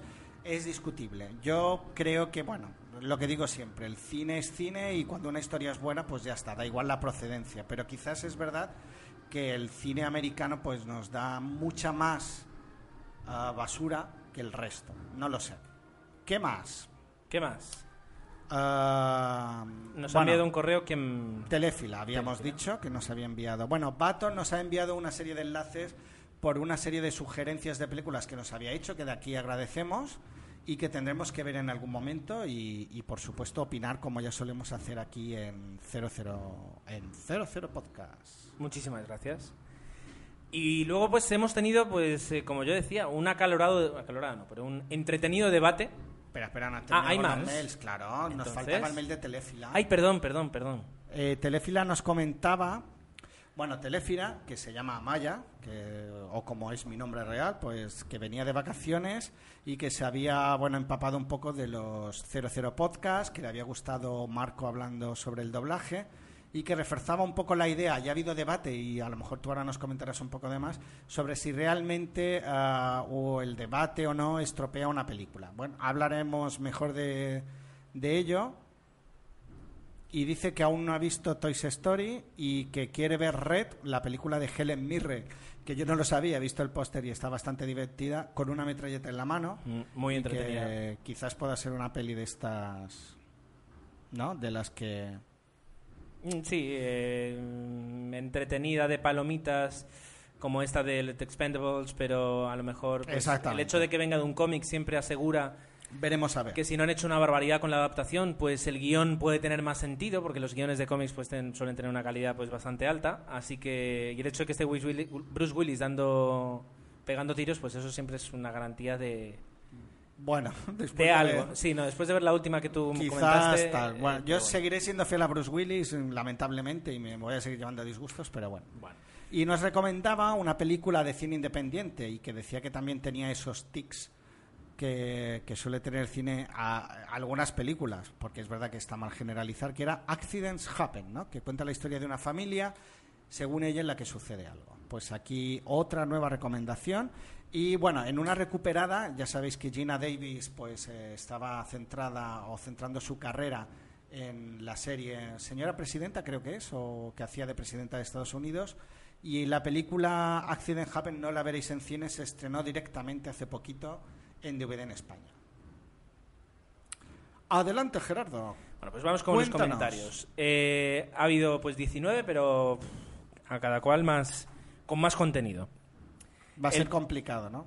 Sí, vamos a intentar aquí hacer un, un resumen remix, así que si nos dejamos alguna línea, digamos, y alguna mm, algún significado, pues que nos perdonen los que lo han escrito, pero bueno, llevamos ahora mismo el, el reloj marca 58 minutos 50 grabando y la, la intención es que no dure más de, de hora de hora 15. Centrémonos en las polémicas. Vale. Am, el, primer, el primer comentario es de Angelito Magno. Eh, creo que es interesante decir que, que di- bueno, lo que comenta que dice que le gustan las intervenciones de Jesús. Y a nosotros también, y queremos que hable más, pero no lo convencemos. Eh, enviad dinero. A ver si con eso... Quizás sí, ¿no? Tal vez eso le convenza. Si nos escucha dirá, coño, que... Vale, luego, eh, justamente por una intervención de Jesús, eh, pues Lord entra y, y menciona un- un- una palabra que me encanta, que es por alusiones. Ah, sí, sí, desde luego es una... por alusiones. Entonces, en, eh, bueno, nosotros comentamos un, valga la redundancia, comentamos un comentario de, del orden en el que de alguna forma se quejaba el que cada el que ahora con internet fuera tan fácil comentar y cada uno diera su opinión. Eh, sobre lo que dice, eh, bueno, sobre lo que entra a comentar eh, Joseba, eh, dice que bueno que no lo hemos entendido bien o, que digamos la interpretación que nosotros dimos a sus palabras pues no era la correcta y lo que viene a decir es que a ver que cada uno si tiene su opinión perfecto que la tenga eh, pero si vas a decir que una película es una mierda, perdón, sí, que una película es muy mala, eh, o que una película no te ha gustado nada, que seas capaz de argumentar, que tengas algunos, algunos comentarios. Sobre todo si vas a rebatir los comentarios de alguien. Por poner un ejemplo, eh, Lord siempre dice que La Niebla es una película grandísima. Bueno, tú también, Tomeu, pero no te escucho. No, no, no, no, yo no digo que sea una peli grandísima, pero no la pongo tan mal como vosotros. Vale. Yo digo que es una de las peores películas que he visto jamás. Eh, lo que viene a decir Joseba es, vale, si yo voy a decir una opinión tan contundente como esta y tan contraria a la opinión de, de Joseba, pues que pueda argumentarla y que, y que diga, mm, no, porque sí, porque yo lo digo, sino que haya un, una- un argumento detrás. Y no con intención de convencer a, a Joseba, sino de al menos Claro, porque que da- dejar él mismo, clara tu postura. Él mismo lo dice que, que, que, a ver, que las opiniones personales son personales y que él lo que pone aquí es que jamás va a intentar pues rebatir una, una opinión personal porque No estoy de acuerdo en eso porque invierte mucho tiempo en rebatir opiniones. Y me remito a los debates de Pedro Almodóvar. Lo siento, lo tenía que decir o reviento. Sí que inviertes tiempo muchas veces en convencer, pero lo hace, o sea, intenta argumentar. Y no lo veo mal. No, hombre. Y luego el debate se queda, como muchas veces ha quedado. Lo digo porque a veces, no, yo digo mi opinión y ya está. No es verdad, Joseba. Dices tu opinión y argumentas y argumentas, y yo, por supuesto, contraargumento. Y normalmente, como suele suceder, yo sigo opinando lo mismo, tú lo mismo, pero sí que hay un debate y eso es bueno. Y yo creo que eh, eso es interesante, el que siempre haya una argumentación detrás. Y es, creo, lo- justamente lo que dice Joseba, que mientras bien es- esté bien argumentado, pues las Es opiniones de cada uno son interesantes. Yo creo que yo creo que nos divertimos haciendo esto porque mm, insisto, nunca llegamos a la falta de respeto y algunas veces se suelta alguna frase puñetera, que sería la expresión, pero no con intención de hacer daño y, y el debate es divertido, claro que sí. Bueno, el siguiente comentario también es de, también es de Joseba.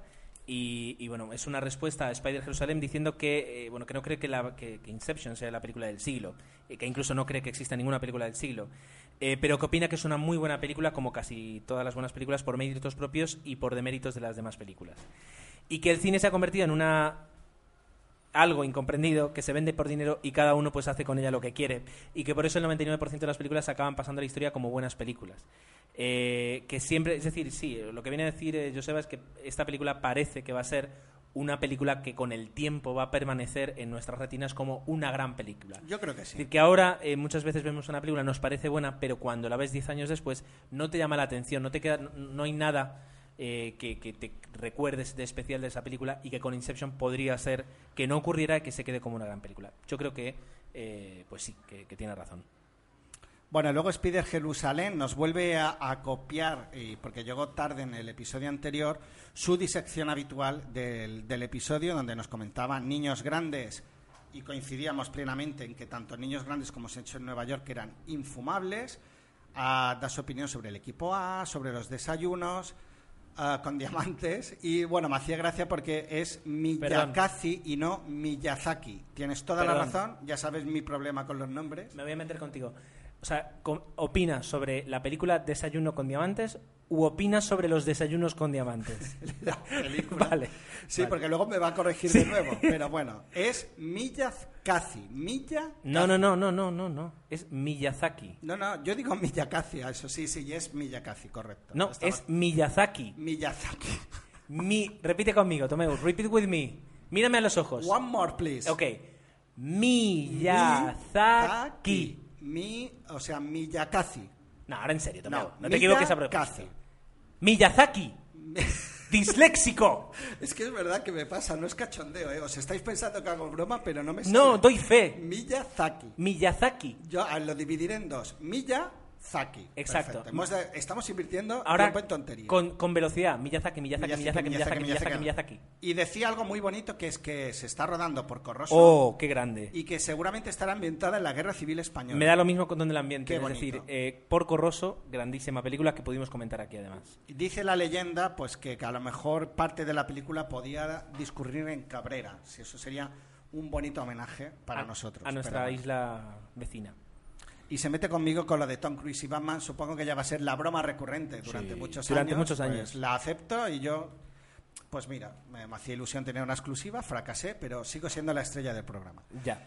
¿Qué más? Bueno, y nos hablaba de origen y un poco valorando algo que no estaba él de acuerdo, eh, en lo que yo no estaba de acuerdo con él, en que decía pues que la película es buena y da igual si hay trasfondo o no trasfondo. Y yo no estoy de acuerdo. la- Bueno, pues mira, dos cosas te voy a decir sobre el comentario de origen. Primero dice que, que no entiende por qué decimos que está mal traducido. Dice, por una vez que aciertan en España. Porque eh, cuando la escuchas en la película, hay una frase en la que le- el personaje le dice eh, a, Leonardo DiCaprio, "Qui- eh, no quiero esto, quiero origen. Eh, y lo que realmente quiere es, lo que pasa es que lo miré en la RAE y no existe, es una incepción. Es decir, es que le implanten una idea desde dentro y no desde fuera. Entonces, eh, la película que se llame Origen eh, eh, no da ninguna, nin- ningún significado. En Estados Unidos, cuando leyeron Inception, eh, pues cuando empiezas a ver la película entiendes por qué se llama Inception. Aquí, Origen, es incompleto la, para mí la traducción. Es verdad que si se hubiera traducido, se tenía que haber traducido literalmente por Incepción, y además eh, de que no existe, pues, ¿cómo se dice? Marketing no queda muy bien llamarla Incepción. Pero bueno, eh, por eso lo- yo lo digo. Continúa, Tome, perdona. No, has dicho Ah, dos. Dos segunda. cosas. Una esa. La otra, eh, es verdad que, y luego lo vamos a ver más adelante, la película se puede entender de cuatro o cinco maneras diferentes. Eso es cierto. Realmente no necesitas saber cuál es la verdadera para disfrutarla. Vale. La puedes entender de una forma y disfrutas de la película igual. Eh, te la pueden explicar de otra forma y dices, ah, vale. Y la No, no, película yo en en ningún eso estoy momento. de acuerdo. Pu- Pues yo creo que se refiere un poco a eso, es decir, a que la película, aunque salgas y digas, no he entendido nada, pero me ha encantado, puede ocurrir, puedes No, no, a mí disfrutarla de hecho muchísimo, me pasó, porque luego... puedes disfrutarla muchísimo sin necesidad de entender eh, el trasfondo eh, filosófico, Claro. tempo, lo que tú digas, pero yo soy sea. partidario luego, obviamente, de investigar, averiguar, que yo creo que forma parte. Si una película te obliga a eso, jolín, eh, hace que dure un poco más, tanto en tu memoria como, como a la hora de comentarla y compartirla con, con tus amigos. Pero bueno, entiendo lo que dices y supongo que es lo que quería decir él. Y en ese sentido, claro que sí, ¿no? Puedes verla y quedarte con lo que has disfrutado y luego ya cada uno es libre totalmente de, de bueno, eso, de indagar más. Él también hablaba de las películas que podían ser un rollo y luego al final se arreglaban y tal. Y yo me acordaba de The Ring, me gustaría comentarlo, que para mí es una película bastante floja, la, la versión original, no sé si es japonesa. Y el final, la, la escena final prácticamente, me pareció tan terrorífica que arreglaba toda la película. Con lo cual, a mí The Ring me parece una gran película porque en el último momento, cuando yo ya estaba diciendo, pero es para tanto, dije, ostras. Entonces sí que es verdad que a veces un buen final salva una película y a veces un mal final la destroza. Pero bueno. ¿Qué más? Pues no sé, Chepu, Chepu, nos comentaba. Es verdad que además dice que lleva mucho tiempo sin escribir y también dice sin escuchar el podcast y que se está poniendo al día. Ánimo, porque escucharnos a nosotros varias horas seguidas tiene mérito. Eh, que nos felicita por seguir siendo así de constantes. Gracias, eso sí que agradecemos toda, toda, todo agradecimiento sobre nuestra regularidad. Y me refiero a la de grabar el podcast, pues le agradecemos porque sí que a veces nos lleva mucho, mucho, mucho ¿cómo se dice? esfuerzo. Esfuerzo y dolores de cabeza.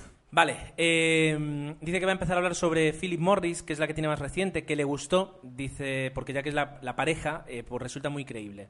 Tanto McGregor en el papel de, de indefenso, pero sin pasarse y quedar, pues, como, ya digo, pues eh, estereotipado como, como el preso homosexual, indefenso, inválido, pues no llega a ese punto, sino que lo hace muy bien. Y que Jim Carrey cumple con creces eh, y que dice que apenas ha visto papeles dramáticos suyos, pero que eh, le están gustando y que no diferencia, quiero decir, y que eh, no le cuesta diferenciar un papel de otro, cosa que sí le pasa con Johnny Depp, que cuando hace comedia pues es un, es un Johnny Depp y cuando hace drama es otro Johnny Depp. Jim Carrey, y eso es verdad, al menos así como yo lo entiendo, Jim Carrey es Jim Carrey siempre, haciendo el papel que haga, adaptándose muy bien al papel, pero no cambia tanto. Eh, y que coincide conmigo con, el- con que el final es agridulce. Eh, te da la razón, te da la razón eh, sobre las películas de Star Wars de Padre de Familia, que dice que, bueno, pues opina como tú en que, y como Jesús, ¿será? Sí, en que se ve que se cortan muchísimo a la hora de contar, de, cortar una, de contar una historia y que podrían hacerlo de una forma mucho más eh, agresiva y ácida como a veces lo hacen en los episodios. Y bueno, no, mencionamos Family Guy pues porque a lo mejor la primera vez que hablamos nos salió el nombre en inglés y, ya está, tampoco es por nada especial, ¿no? Es verdad que aquí en España se conoce como padre de familia y o algunas veces pues aunque tú ves, yo en mi caso veo la serie en castellano y tal, pues te acuerdas del título en inglés, más que nada es por eso. Y también nos ah, mencionaba Kikas, que a él le resultó decepcionante, ya que cogen el esquema del cómic y lo destrozan. Ya me parecía a mí, podía yo decir, pero claro, como no he visto el cómic no puedo decir. Y, y bueno, nos comentaba también ah, que Origen le dio que pensar y, y espera que el ego de Nolan no llegue a tanto. Interesante. Bueno, Y ah, más cositas, pero bueno, por resumir un poco, yo creo que más o menos aquí deja, sí, deja el comentario. Chepu. Bueno, eh, Using Your Brain, del blog Using Your Brain eh, sobre cine, que desde aquí recomendamos y tenéis un enlace en el, en el blog roll, en el- los enlaces recomendados que tenemos en, en 00podcast.com o .es o .net. Eh, bueno, pues eh, dice que deja aquí un comentario que ya había puesto, pero que, eh, que ya había puesto en el 0092, pero que eh, lo pone con el contexto de este comentario. Eh, dice que parece que nadie ha entendido o ha querido entender lo que quería decir Lord acerca del doblaje. Y aquí entramos en un debate que además se extendió a Twitter. Y antes de que terminemos, quiero hacer una anotación sobre eso. Eh, y que dice que Lord eh, lo que afirma es que no todos los doblajes destrozan las películas, ni más ni menos, y comenta que algunas series o películas, si ya la has visto doblada eh, o simplemente no te gusta el tono de voz del actor, pues la ves doblada y te cuesta verla en versión original. Eh, dice que aquí decimos que Lord eh, defiende el doblaje como una forma de mejorar una película y que no tiene mucho sentido cuando es un consu- consumidor de, cine asiático. Eh, por tanto, y luego dice que yo vea, él ve tanto versión original subtitulada como doblado y que, por ejemplo, el cine de terror francés lo ve en, versión original subtitulada, que sus películas propias en versión original, etcétera, etcétera, etcétera. Eh, y últimamente dice que ve una tendencia a la crítica directa hacia las palabras de algunos comentaristas en los comentarios. Dice que si bien no suscribe muchas opiniones, todas ellas eh, las respeto, vengan de quien vengan. Eh, por supuesto, eh, y un saludo y seguir así con el trabajo y espero poder coincidir con vosotros en las jornadas. Es verdad, antes de contestar, el 29, 30 y 31 de octubre en Barcelona, más concretamente en Gracia, pues son las jornadas de podcasting y allí yo al menos pienso estar todas las jornadas. Yo al menos un día... Tomé un también- Jesús que pues a lo mejor se quedan solo una noche, pero todavía lo estamos, lo estamos discutiendo. Y bueno, y estamos abiertos a hacer un café con, con quienes estéis por allí y queráis coincidir. No, no, yo ardo en deseos de conocer... Arden deseos, pues traed un extintor. De otros episodios, a conocer gente que escucha 00, a conocer otros podcasters, que Vale, sea pues ahí eso, lo tenéis. un momento... Contestando a este tema y, habla, bueno, y abriendo un poquito el debate que se generó sobre en torno al, al tema del, del doblaje. Yo antes, porque como esto a lo mejor se alarga un poquito, me gustaría matizar. Es que dice que hay una tendencia casi directa hacia las palabras de algunos comentaristas en los comentarios. Es que a veces no te queda más remedio que referirte a alguien. ¿no? Nosotros respetamos siempre todas las opiniones y, y algunas veces puedes estar de acuerdo o no. Claro. ¿Qué pasa? Que a veces hay personas que comentan muchas veces y muchas cosas y obviamente pues tienes que rebatirle, pero bueno, tienes que rebatirle como a veces rebatimos a otro.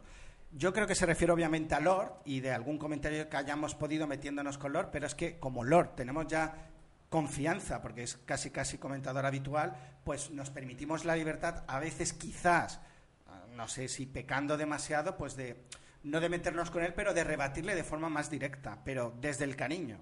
Y yo creo que Lord se defiende perfectamente. Luego él tiene su opinión y la deja y perfecto.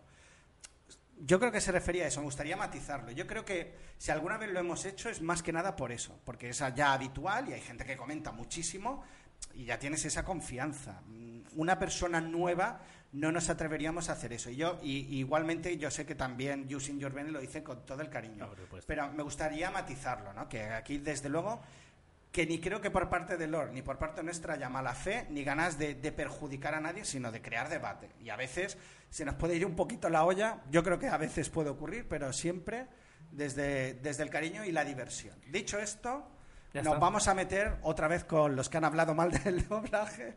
Pues eh, no, sobre el tema del doblaje, y, y me referiría a ello, lo que va a ser mi opinión, eh, y ya que bueno, bueno va, va todo el tema del doblaje aquí, lo que voy a decir. Primero, el tema del doblaje, eh, según yo lo entiendo, es, eh, o sea, no, no hay que crucificar el doblaje para nada, es decir, además, si, si pusiéramos en una balanza, eh, yo con, a mis 29 años, todo el cine que he visto doblado y todo el cine que he visto en versión original, pues un 70-80% será en doblado. Vas así bien. que lo que no puedo hacer es, es denostarlo.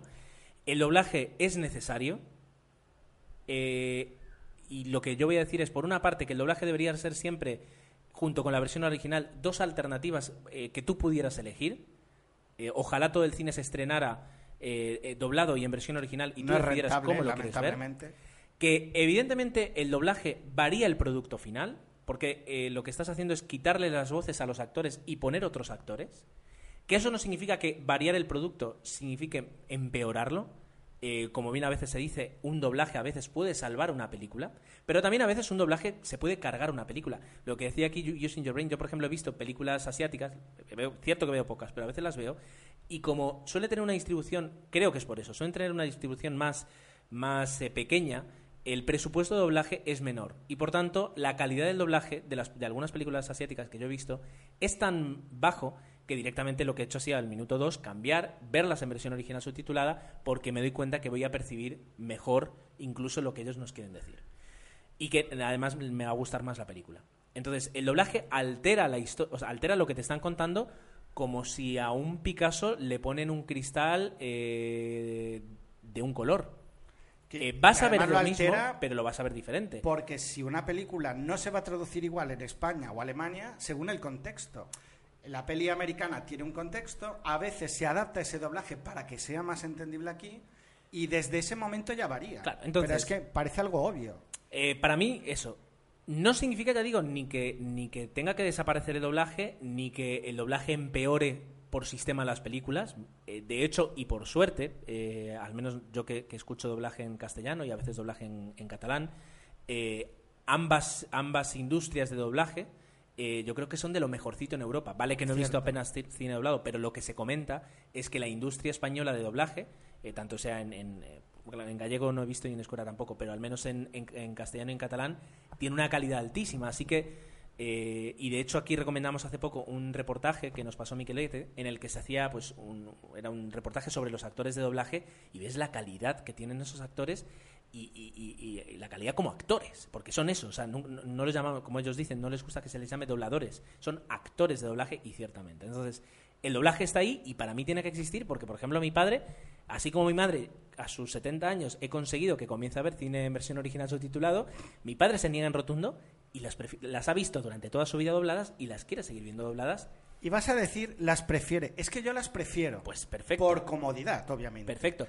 Claro, Pero eso no. Pero yo, yo defiendo que, sí que altera la obra original. Eh, aquí se dice que no en algunos comentarios. Sí que la altera. Yo creo que hay eh, uno más uno son dos.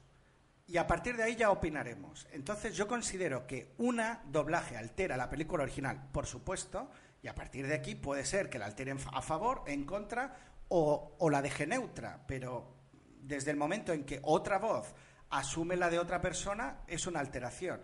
Que la mejora, pues puede ser, claro que sí, pero mm, en el- y yo creo que en ese sentido, pues ya me he acostumbrado a ir a Robert De Niro en la voz en castellano y me va a chirrear la original de, Por eso. de tal, pero la interpretación nunca va a ser mejor que la del actor original con un director que está ahí delante dirigiendo a ese actor. Eso a mí eh, la creo interpretación que a veces inapelable. Pues te digo una cosa, a veces es Bueno, decir, sí. la interpretación yo diría que nunca va a ser igual. Mejor o peor, pues tiene papeletas de que sea mejor, peor porque ya son dos personas que tienen que interpretar un mismo papel, pero no siempre. Bueno, sí. Dicho esto, Entiendo lo que quieres Sí. decir y es verdad que a lo mejor en dicho esto, películas por eso. americanas o europeas se doblan y luego el- la voz de doblaje le da mucha más intensidad y un tono de voz mejor, sí. puede. Dicho esto, eh, pues pero lo raíz- varía igualmente. a raíz de un debate que se generó antes de ayer en Twitter entre varios podcasters, eh, pues eh, lo que vamos a intentar montar, no sé cuándo, pero ya os lo digo y es la intención, tenemos que buscar también un moderador, es un debate transversal entre, entre diferentes podcasters, podcast de cine, eh, pues y no, solo podcast de cine, pues para poder hablar un poquito sobre el tema del doblaje, porque yo creo que es, un debate recurrente al que se vuelve y al que yo creo que se va a seguir volviendo, porque, porque lleva toda la vida candente y, sobre, y ahora va, pues va a continuar. Y os mantendremos informados. Eh, o sea, no va, ya, digo, no, no es que se trate un debate de 00 podcast, no. Eh, se grabará un audio y se va a distribuir entre todos los que estemos ahí que tengamos un podcast. O sea, no, no es exclusivo de nadie. Esa, esa además va a ser otra, otra ventaja. Pero bueno, os en ese sentido os mantendremos informados. Continuamos, intentaremos ahora poner la directa. Eh, Tyler Durden te dice que en Rocky 2 lucha de nuevo contra Apollo Creed y que eh, consigue el título de campeón mundial, que es en la tercera cuando lucha con Mr. T. Con Mr. T. Que Luego la cuarta con el ruso y en la quinta el hijo con no sé quién. No lo sé. Que Repo Man le pareció una película de acción muy mala, con buenos actores, pero completamente desaprovechados. Que Philip Morris no es una gran película, pero aplaude a los actores, saliendo de su zona segura de personajes para, para encarnar los personajes de, esta película. Y que respecto a Origen le gustó muchísimo, que hacía tiempo que no disfrutaba tanto en la sala de cine. Y que el final tan abierto, con tanta espe- especulación, pues eh, no le acaba de hacer el peso como para, calificarla de obra maestra. Que quedan cosas, demasiadas cosas a la imaginación. Yo creo que al revés, en ese sentido, el hecho de que mm, te deje pensar mejora incluso la película porque genera un debate que si quedara cerrada pues no podrías hablar tanto. Luego Tarán, que vuelve aquí a comentar en 00, nos comenta pues que no ha visto a Philip Morris, que Repomen aguantó 20 minutos y no entiende que pintan ah, estos dos buenos actores en, en semejante despropósito. Bueno, lo de buenos lo añado yo, que luego es verdad que cada uno... Pero bueno, que es verdad, eh, coincido bastante. Explice, que yo comenté que no me había gustado nada, dice que la vio en Sitges, esperaba una cosa y que luego fue otra, pero bueno, que el planteamiento inicial le gustó y me ha gustado cómo define. La película fue de lo más decepcionante hacia el final y vulgar, estoy de acuerdo. Le ha gustado el escritor y le ha quitado el mal sabor de boca que, que le ha provocado Repomen y también es entusiasta de origen y un poco defiende pues que por fin eh, de vez en cuando nos ponen una película pues que nos obliga a pensar un poquito y está bien, ¿no? Y, y se agradece pues que esté bien hecha, que luego se ha hablado un poco de, de creo, bueno, ahora lo comentaremos, de que la película eh, tiene un par de fallos, yo no los detecté, de, de montaje, y que en gran- películas de grande presupuesto estas cosas se deberían pulir. Claro, hay gente que a lo mejor ve el cine con un ojo más crítico, yo en mi caso fui bastante condescendiente y me gustó, pero bueno. ¿Qué más? ¿Kenzaburro? Kenzaburo. Kenzaburo. No, no Kenzaburro, por favor, Tomeu. Un poquito de respeto. Eh, Perdón, no lo he hecho aposta, pero... Dice que no había opinado antes acerca de Inception porque no compartía el, en- el extendido entusiasmo por la película, pero que después de la invitación que hicimos, que hicimos pues que se anota en este número. Eh, que se anota entre los que cuestionan Inception, que eh, le ve baches de guion, le ve eh, er- errores argumentales y que incluso lo que ve es que en el apartado técnico hay fallos, pues diríamos garrafales en, el, en ese sentido que la idea tiene algunas eh, que la película tiene algunas ideas para rescatar pero que, que no, no va a conseguir que la película pues perder un poquito en el tiempo. No leas lo siguiente que es spoiler. sí lo siguiente no lo voy a leer. Y lo segundo es que bueno sobre lo que decíamos constantemente que la película tiene un final abierto y que permite que luego nos vayamos y debatamos sobre la película sobre si es una cosa o es otra pues que está bien pero que según él pues no no me o sea no podemos evaluar la película por eso. Y que al final lo que hay que hacer es qué historia cuentan, eh, cómo la cuentan, cómo está contada y si eh, eh, convence o no convence. Y que en este caso, para él, la respuesta es un no rotundo. Yo, an- antes de seguir, matizar rápido, no coincido con Kenzaburo en que tiene fallos de guion y furcios argumentales. Creo que Nolan ha tardado ocho años en hacer un guion que está perfectamente calculado. Y esos fallos de guion que yo hablando con Jesús detectamos tienen que ver en cómo has interpretado la película. Claro. Que si la interpretas de forma adecuada, no diré correcta, desaparecen. A- Por lo menos la mayoría. Pero, obviamente, eh, es una película que es muy susceptible y muchas opiniones ah, serán subjetivas seguro. Pero bueno, yo creo que esos fallos de guion Vale. están justificados. O sea, que no existen. Luego tenemos a Maedroz, eh, que bueno, que copia parte del comentario de Kenzaburo y sobre ese comentario dice que comparte esa opinión exactamente tal y como está escrita y que eh, su trinidad sería guion, montaje y actuaciones, pero eh, aún así concuerde básica- eh, concuerda básicamente en todo. Que el resto es llevarse por las pasiones, que no está mal, pero ahí cabe de todo, por Nolan. Por DiCaprio, por los guiños a las series o por cualquier cosa que podrá decirse fabulosa o mala o que todos tendrán la razón, felices y contentos. Que hace tiempo que no le pasaba e imaginaba que tras, el estreno de Origen ya se estaría comentando. Saludos a todos. A todos. Pues, pues sí, saludos, saludos. Pues efectivamente es lo que tú dices, es llevarse por las pasiones. Y yo reconozco que en el cine me dejo llevar muchísimo por Sí, esa pasión. Gerardo, es habitual. Y, y efectivamente... Pero eso es bonito. Cuando abres la puerta del garaje de las pasiones, ahí puede entrar de todo y puedes justificar prácticamente cualquier cosa. Por suerte, gracias a Dios, en, mi vida el cine es de las cosas pocas por- eh, eh, de las pocas cosas que tengo que me permiten eh, pues llevar dejarme llevar por la pasión y aceptar cualquier cosa como buena si me parece buena sin tener que dar una explicación. Como volviendo al primer comentario, yo puedo decir que una película me parece espectacular o no, yo puedo decir que una película me ha parecido a mí espectacular y que la he disfrutado muchísimo y no tener por qué dar explicaciones siempre y cuando eh, defienda que eh, es lo que yo he sentido al ver la película y que no pretendo que los demás ni siquiera entiendan el- la fascinación que tengo yo por esa película. Dios, wow. Me has dejado sin palabras. Vale, continuamos. Bueno, Lord argumentaba y volvía a- un poco a expresar lo que, lo que a él le había parecido a la película y bueno, eh, esta vez coincidimos, ¿no? Estamos en el grupo donde defendemos que a la película a nosotros sí que nos ha parecido una gran película. Luego, Ramón Rey decía, mm, se había puesto un poco al día de escuchar a 00 Podcast, lo cual le agradecemos un montón, y ha dejado comentarios en algunos otros ah, episodios, y aquí pues un poco reivindicaba también la figura de Jesús como, pues, como aquel actor secundario que sale, suelta dos frases y se luce, ¿no? Pues él decía un poco pues que reivindicaba que de forma quincenal apareciera la figura de Jesús. Nosotros no dejaremos de insistir en que nos gustaría que esto, como mínimo, fuera así. Si fuera más, genial. Y que de las pelis del episodio no las ha visto, pero que le apetece ver a Philip Morris, I Love You, Philip Morris, por, por ver a, Ew- a Ewan McGregor, que yo en el tráiler sí que me pareció simpático uh, su papel. Luego tenemos un comentario de Maedroz eh, en el que, la verdad es que es muy denso y nos intentan transmitir pues, pues muchas opiniones. Y me va a permitir, por favor, permíteme que lo resuma en una sola frase y es que eh, las opiniones son como los colores, eh, hay para todos los gustos. Es decir, Colores, alguien habla de culos, no, no. eh, yo intento no poner tacos en el podcast y tú a propósito los pones, Tomeu. Tú, pero, pero, Pero- no puedes, eso es censura, no puedes No. cambiar las palabras. Vale, pues entonces vas a poner tú en el podcast que es explicit y, y, la- y va a haber gente que no lo va a poder escuchar porque si lo escucha con niños a lo mejor piensa que nos vamos a pasar todo el programa Diciendo, palabrotas. bueno. Y me lo dices tú que tienes dos hijas.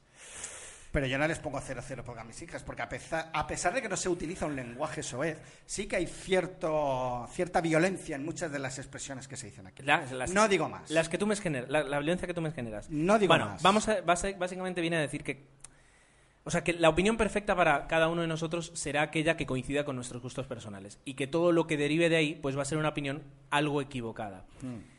Mm, cierto, eh, lo que pasa es que no olvidemos nunca que esto es un arte y que por tanto el arte es opinable. Es decir, eh, lo que nunca podré yo poner en duda eh, y voy a poder discutir con Tomeu es que las sillas en las que ahora mismo nos estamos sentando son naranjas. Tomeu jamás me va a poder decir que son amarillas porque llegaríamos a un punto en el que un científico podría decirte que mm, técnicamente esto es una silla naranja y no amarilla. Con el cine, eh, aunque para nosotros sea a veces resulte tremendamente evidente algo, pues no va a ocurrir nunca así, porque el cine por definición es subjetivo, salvo que sea un documental y aún así la forma de, de rodarlo se- seguiría siendo subjetiva. Entonces, el tema de las opiniones pues es, es un más, es más un pasen y vean que no en intentar convencer, porque eh, cuando uno ha visto dos horas algo, pues normalmente sale con una opinión muy marcada. A mí, por ejemplo, sin embargo, pues a veces me han convencido de lo contrario porque no lo había entendido bien. Pero si no se trata de eso, de un no te has fijado en esa escena que cambia toda la película, ah, sí, pues entonces ahora la película me gusta más o me gusta menos. Exactamente. Normalmente, eh, pues a ti te ha parecido algo porque te ha transmitido, porque tú tienes una experiencia, una forma de entender las cosas, eh, pues que es, que, es, que es crucial a la hora de entender un film. Yo, por resumir, la, la filosofía de 00 Podcast desde el principio ha sido opinar y muchas, no, muchas no, siempre desde la subjetividad, dar opinión sobre algo que hemos visto. No somos ni, ni expertos en cine, con lo cual no podemos dogmatizar en cuanto a si una película cumple Y aunque eh, lo fuéramos, todas las premisas. ¿quién puede dogmatizar sobre cine? Hombre, yo lo que digo siempre, supongo que hay unas reglas básicas que se pueden o no cumplir en una película, que eso no hará que sea más mala o más buena, porque a veces Pero- si transgredes Bien, ah, es bueno. Pero en 00 opinamos y, y opinamos, intentamos argumentar, obviamente desde la opinión de cada uno. Y como veis, nunca o no siempre coincide con la de Gerardo.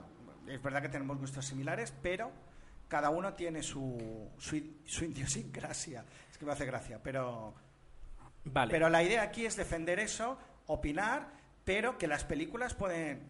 Yo creo, y hoy es un buen ejemplo, Karate Kid no la considero una gran película, no es una. o, o una buena película, pero hemos opinado favorablemente porque nos ha transmitido y nos ha hecho pasar un buen rato. Luego vendrá un crítico, un experto que nos dirá todos los fallos que pueda contener esta película. Nosotros ahí No, pero- no queremos entrar. Y además, de todas formas, es que eh, cuando... Eh, ahora me voy a poner en plan trascendental, pero yo supongo que cuando Picasso empezó a hacer sus obras cubistas, muchos expertos de arte dirían que eso era una aberración. se le fue la olla. Vale. Y ahora mismo, es decir, son la- de las obras más valoradas y más apreciadas por muchísima gente. Y aún así, otros críticos de arte deben seguir pensando que es una aberración. El- el- la verdad absoluta, yo creo que en el arte eh, eh, y en muy pocas cosas, la prácticamente en nada, la verdad absoluta existe. Entonces, lo que hay que hacer es opinar y dejar opinar y- y- e intentar valorar las opiniones e intentar entender los puntos de vista de los demás. Todo lo que salga de ahí es absurdo.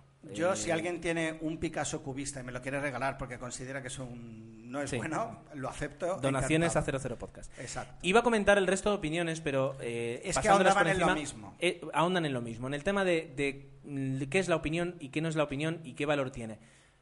Repitamos, la opinión es algo personal. Cada uno tiene la suya y, y, eh, y toda opinión diferente pues va a ser diferente, no va a ser la misma. Y aquí valoramos mucho la de los demás porque nos ayuda a enriquecer. Exacto. Podemos valorar una opinión, como buena o mala en función de si está muy bien argumentada o si simplemente dice porque no me gustó.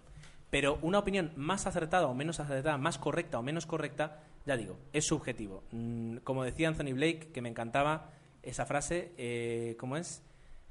No le, ¿Cómo era? No, le, no tiene sentido, no le- lo que acaban de ver es todo imaginación suya. No, Ay, tiene, qué bonito, sí. no tiene sentido. No me acuerdo exactamente cómo lo decía, pero... No, era lo que acaba de ver, lo que acaban de ver es fruto de su imaginación. No le den más vueltas, no tiene sentido. Pues ya está, es decir, no le demos más vueltas, o sí le demos, si queréis darle más vueltas, le damos las vueltas que hagan falta, siendo conscientes de que nunca vamos a llegar a una conclusión más de eso, de que las opiniones son, son subjetivas, y si están argumentadas para que los demás las podamos entender, eh, pues es todo lo que necesitamos. Correctas, incorrectas, acertadas, no acertadas, mm, buenas o malas, pues depende eso, de, de- de cómo se haya escrito la opinión, pero no de lo que diga, porque siempre es respetable.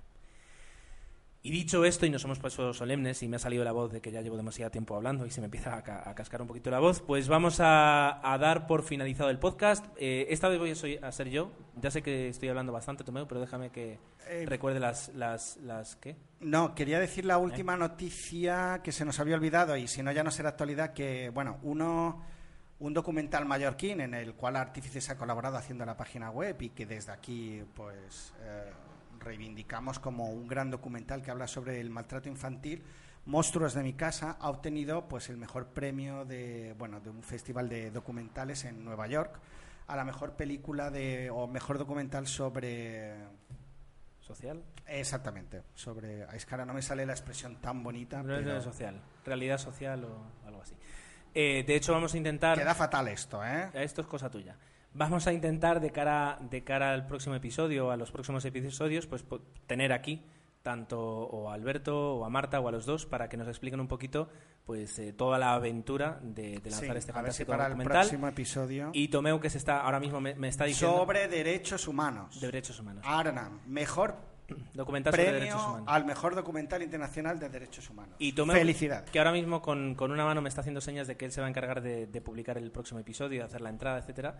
Claro. Eh, va, a poner una va a poner un enlace a, a la página del documental para que todos lo podáis disfrutar, porque desde ahí se puede ver, ¿verdad? Sí, desde ahí o, o ir desde el document, desde la web a Vimeo y descargarlo y poder verlo donde queráis. Es Creative Commons, con lo cual ningún Genial. problema.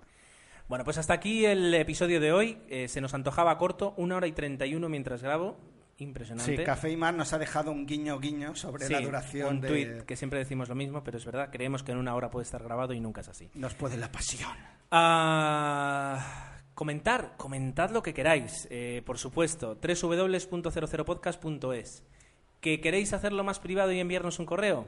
00podcast.gmail.com Eh, y si queréis hacerlo pues cortito, pues eh, y estáis en Twitter, y si no estáis, est- eh, deberíais estar, porque la verdad es que cada día es más interesante, pues nues- el usuario de 00 Podcast en Twitter es arroba 00 Podcast.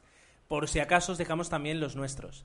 El de Jesús es Ges Cortés, tal y como suena. El de Tomeu es Tomeu00. Y el de Gerardo es Ger7. cada vez nos sale mejor.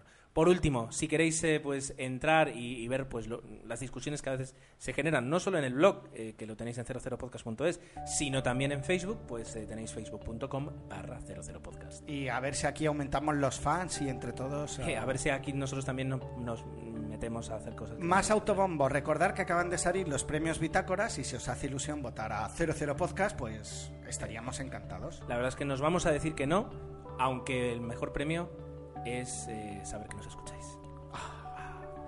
Hasta la quincena que viene. Gerardo, las respuestas solo han de importarte cuando la pregunta es correcta.